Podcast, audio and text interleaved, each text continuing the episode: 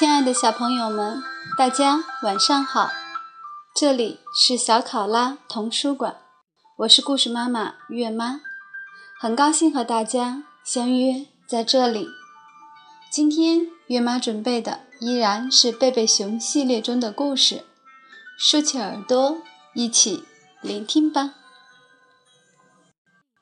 贝贝熊系列丛书，我爱小金鱼。美斯坦伯丹、简伯丹、麦克伯丹绘著，毛瑞译，新疆青少年出版社。世界上有各种各样的宠物，有狗狗和猫咪，你可以抚摸它们，和它们一起玩耍；有聪明的鹦鹉，你可以训练它坐在你的手指上。有可爱的兔宝宝，你可以把它抱在怀里；有可爱的小鸡，它们会长成骄傲的大公鸡；还有金鱼，安静害羞的小金鱼。然，它们不能像别的宠物那样陪你玩耍，你能做的只是看着它们游来游去。欣赏它们的优雅和美丽，给它们喂食。而对于小熊妹妹来说，这样就已经足够了。她非常喜欢她的小金鱼戈迪。贝贝熊一家对戈迪都很友好，不过专门照料它的还是小熊妹妹。渐渐的，戈迪。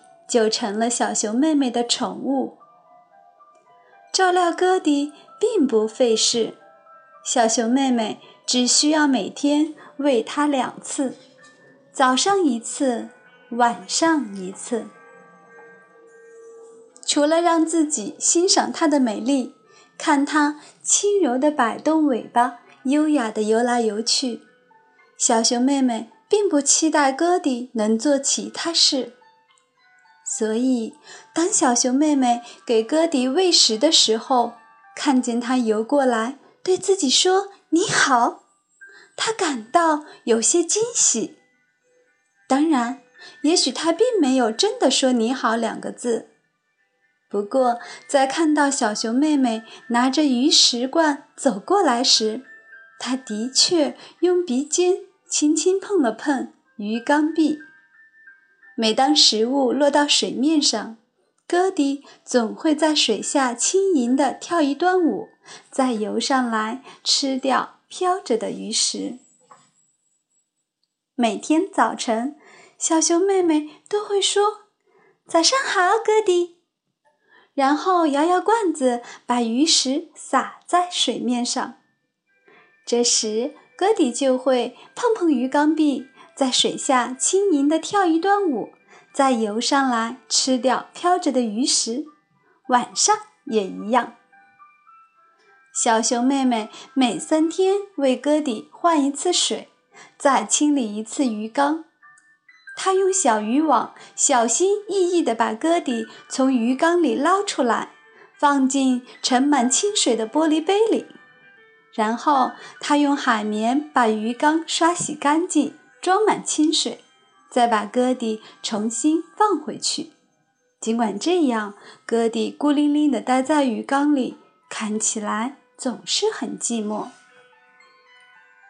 于是，小熊妹妹从后院的小溪里弄来了一些五颜六色的小卵石。她把小卵石拿进屋洗干净，然后小心地放进戈迪的玻璃缸里。小卵石沉到了玻璃缸底，看起来非常漂亮。戈迪看上去很喜欢这些小卵石，它围着石子游来游去，还时不时地用鼻尖碰碰它们。白色的、粉色的、灰色的和淡紫色的小卵石，把金色的戈迪衬托得格外漂亮。一天，熊妈妈和小熊妹妹在宠物商店里买鱼食。小熊妹妹看见一个漂亮的水下城堡。这个城堡给哥弟刚好合适，小熊妹妹说。熊妈妈也这么想。现在，玻璃缸里铺着五颜六色的小卵石，装饰着漂亮的新城堡。哥弟找到了家的感觉。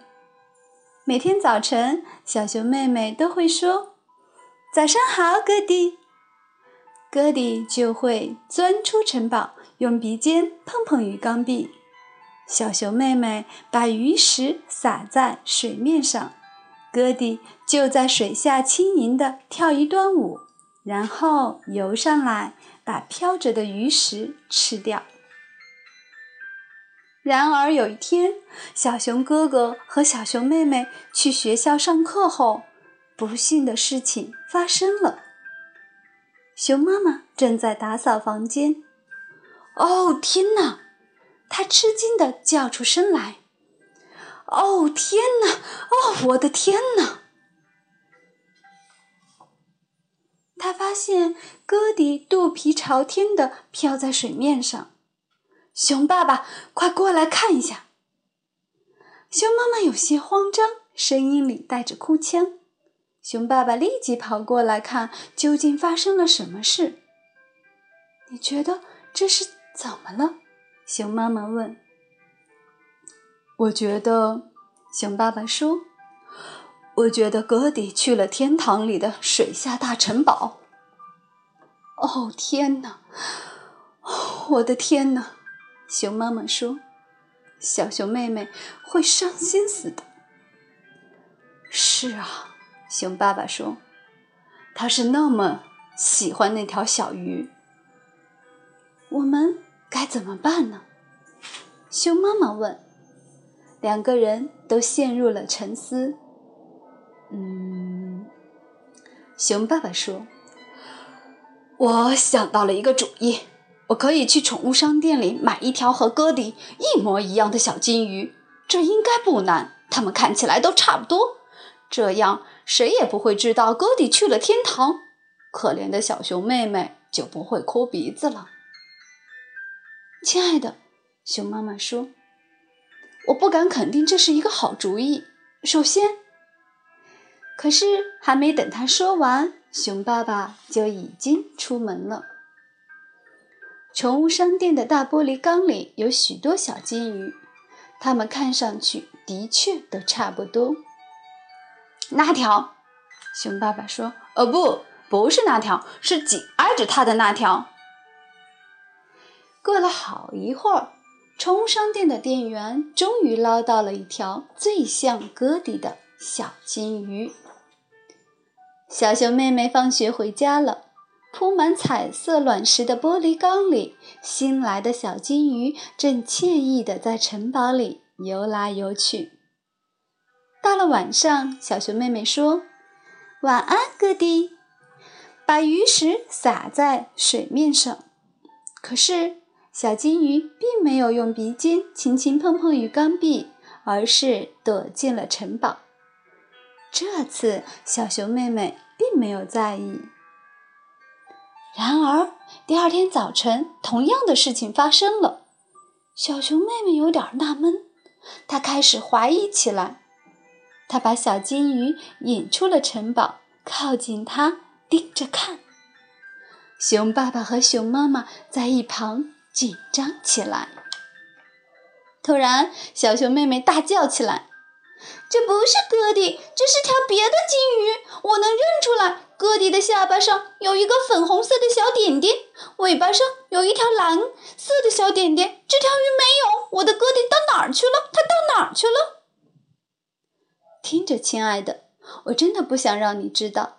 熊妈妈说：“可是我必须告诉你，昨天你在上学的时候，可怜的哥迪死了，然后……”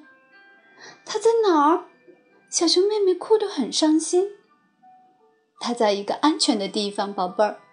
熊妈妈安慰他说：“那这条鱼是谁？”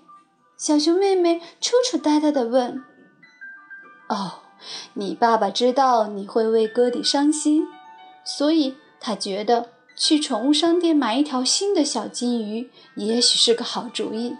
好了，你该明白了。是的，我明白了。小熊妹妹说：“爸爸想捉弄我，可是不该在我遇到这种事的时候捉弄我。”哦，别再难为爸爸了，妹妹。小熊哥哥劝妹妹说：“他也是为你着想。”我知道，小熊妹妹委屈地说：“你的哥弟在这儿。”熊妈妈把裹在手帕里的可怜的哥弟递给了小熊妹妹。你知道的，亲爱的，他俯下身子搂着小熊妹妹说：“哥弟过得很开心。金鱼的生命本来就很短暂，你曾经细心的照顾它，它是个好伙伴。”我知道，小熊妹妹抹着眼泪说：“可以让我保管。”这块手帕吗？当然，熊妈妈说。厨房里那些放火柴的盒子，小熊妹妹问：“你能把火柴拿出来，把空火柴盒给我吗？”熊妈妈把火柴掏出来，把空盒子递给了小熊妹妹。小熊妹妹小心翼翼地把哥底放进盒子里，合好盖子，然后朝后门走去。嗯，妹妹，我能跟你一起去吗？小熊哥哥问。好的，小熊妹妹说。别忘了带一把小铲子和一支水彩笔。我们也都去，可以吗？熊爸爸说。小熊妹妹点点头。于是，小熊妹妹、小熊哥哥。熊妈妈、熊爸爸和蜂蜜熊宝宝一起爬上了树屋后面的一座小山。他们挑选了一块中等大小的石头，小熊妹妹在石头上写了些字，然后他们挖了个洞，把盒子放在洞里，最后埋上了土。小熊妹妹把石头立在土堆上，大家站在小山上默哀了一会儿。这才走回家去。小熊妹妹和新哥弟也成了好朋友，但是他永远也忘不了哥弟。亲爱的小朋友们，今天的故事就到这里结束了。月妈要跟大家说晚安了，让我们下次再见，祝好梦。